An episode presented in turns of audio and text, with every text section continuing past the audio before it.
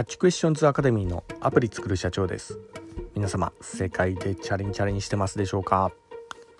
えー、本日はですね落語に学ぶ音声広告というようなところでお話の方させていただきたいと思います。えー、私のこちらの番組ではですね主に iPhone アプリを世界で売るための戦略というようなところで、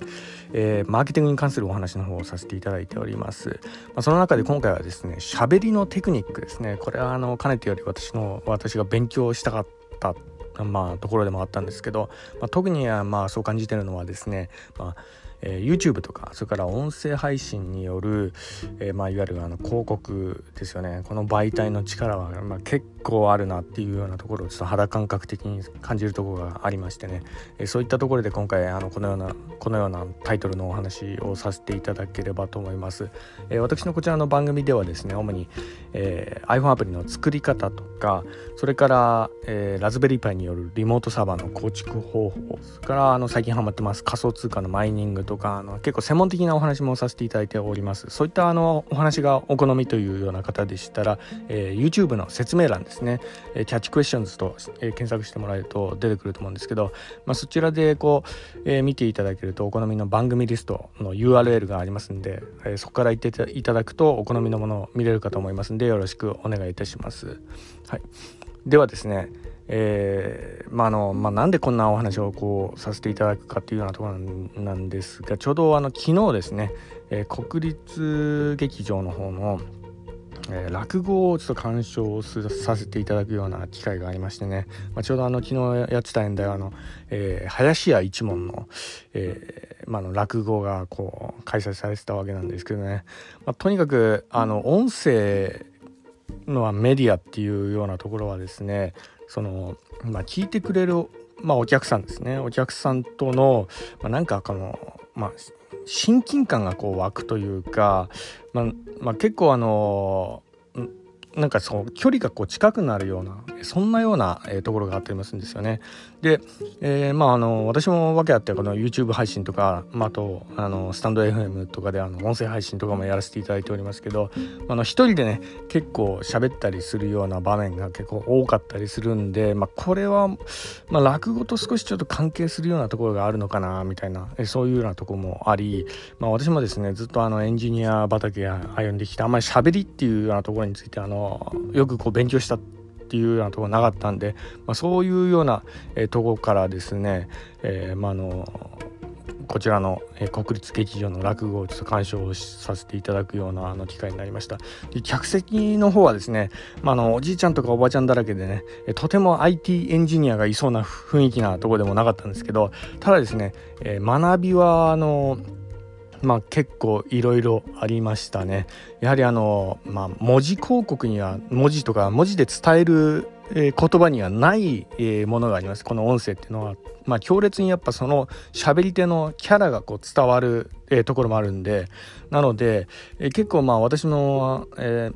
まあ、こちらでやらせていただいている、まあ、例えばな、えホームページだとか Amazon Kindle とかあのそういうところへのこの流入はですねえー、音声を聞いてくれるお客さんの方がこう流入がこう高いんですね。かつ、えー、音声までこう聞いてくれる方まあ今もそうだと思うんですけど私の音声こう聞いてくれる方っていうのは、えー、やはりあの太客が多いというか、まあ、あのそんなにこうアクセスは稼げないんですけどやはりあの配信者側の音声まで聞きたいっていうような層はですねものすごいこう有料顧客な可能性があるんですね。なので私のこちらの番組見てる方はあのビジネス的観点から、まあ、あの自分のコンテンツとかをこう売りたいっていう方こういると思いますんでやはり音声はこう入れた方がいいんじゃないかなというようなところですね。で私の場合はあの頑張って、え英語のねえー、まあ、はい、YouTube 配信とかもやったりもしてるようなところありますけど、まあ、あの片言でもね、えー、やはりあの声があるとやっぱ安心感が出るんですよね、えー、特になんかアプリとか作るとかそういうんであったらただあの文字広告だけじゃなくて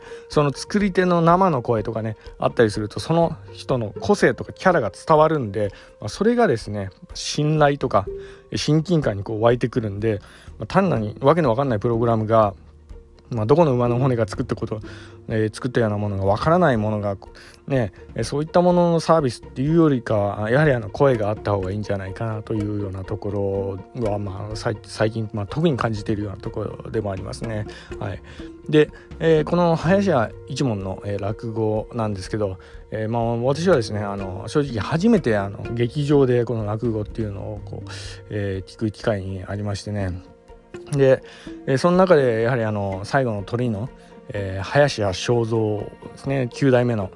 えーまあ、林家、えー、をこう担ぐ、えー、方なんですけどのおかめ団子の話が、まあ、結構心にこう刺さったかなというような感じですね。これはですねあの落語とかあんまり知らない方でも結構物語にこう入っていけるような感じで、まあ、あの初心者でもあの結構あの聞いてて楽しいんじゃないかなというようなところがあるんですけどあんまり深く喋るとネタバレになっちゃうんでねその辺はちょっとお伝えはできないんですけど、まあ、ただですねその喋り方の部分はねやっぱすごいなっていうのは本当にあの座布団にこう座ってそれでもうペラペラ喋ってるだけなんですけどその中で物語を作っていくわけなんですよね。でその中にこう複数の登場人物が登場あのいろいろこう言ってで声をの質を少し変えたりすることによって、まあ、女性のキャラを演じたりおじいちゃんのキャラを演じたりだとかあとはあの孫娘さんのあのキャラを演じたりだとかこういろいろ人々がこう話し合うような場面とかもその本当に喋り一本でね、えー、こう物語をを連想させるようなあのテクニックはですねやはりもう何十年も喋ってきた方ではないとこうできないような、えそういうような、えところがありましたね。で、まあ私もですね、最近あの、まああの、滑舌がね自分あんまり良くないんでその辺をこうちょっと練習しなければいけないかなと思ったんですけど、まあ、結構ね落語とか聞いていると、まあ、あのおじいちゃんなのかあんまりね滑舌良くない人とかも結構いるんですけどただですねあの引き込む力っていうのが結構あったりするんですよね。ああいうのはこうどういうとこにあんのかなとかそういうようなとこも感じたりするようなとこがありますけどやはりあの言葉の選び方だとかあとは話す間だとかそれからあの声の大きさ、まあ、こういうようなとこがあるのかなっていうとこところですよね。はい。それとあともう一つ、えー、学びになったのがですね、えー、これがですね、まあのまあ、落語の中で一つこう異色としてこう出てきた、え、方がいましてね、えー、あの伊藤無用さんって方なんですけどね、えー、手品師ですね。はい。あのずっと落語聞いてる間の中にこうポツンとあの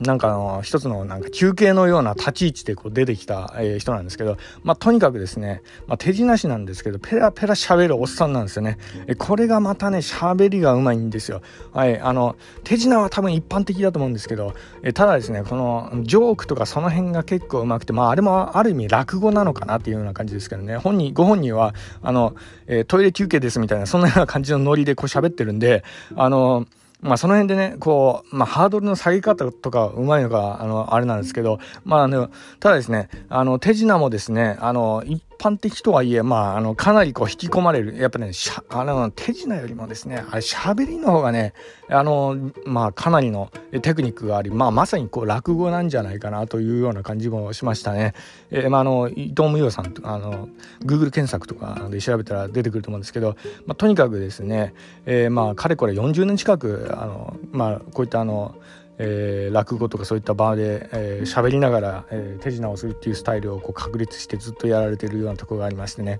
やはりまあそれもちょっと感じたのがですねあの落語落語落語ってこう一般的にはまってるフォーマンフォーマットの中で一つ突如異色なキャラがねポンってこう出てきたりするとですねやっぱそれもね注目浴びるなというような感じでまああの、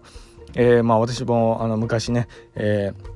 まあ、こういうようなあの、えー、ターザンの法則みたいな感じで、えーまあのまあ、原住民の中で一人西洋人がこう目立つみたいな法則をこう広告のテクニックとしてこう使うべきみたいなあのそういうような話させていただきますけどあれを、まあ、自分で言ったことでもあるんですけどそれをちょっと思い出させるような、まあ、あのやはりあの一定のフォーマットがある中で、えーまあ、一つ異色なキャラとかね結構出てきたりするとやっぱ目立っちゃうんですよね。えーまあ、それもあの結構まあ良かったかなというか勉強になったかなというようなところでもありますね。まあ、とにかくくですねあの、まあ、手品とね、え、その落語をこう組み合わせるあのスタイルはですねやっぱ最強ですよね。驚きと笑いを組み合わせる、え、これはもうあの自然と好感度が上がらざるを得ないというような感じで、まあ、とにかくやはりですね何かのサービスに肉声だとか声とか笑いジョークこういったものがこう掛け合わせるとですね一気にその顧客との、え、親近感がぐっとこうねえー、こう上がる、えー、そういうような、えー、ところがあったかなというようなところで、まあえ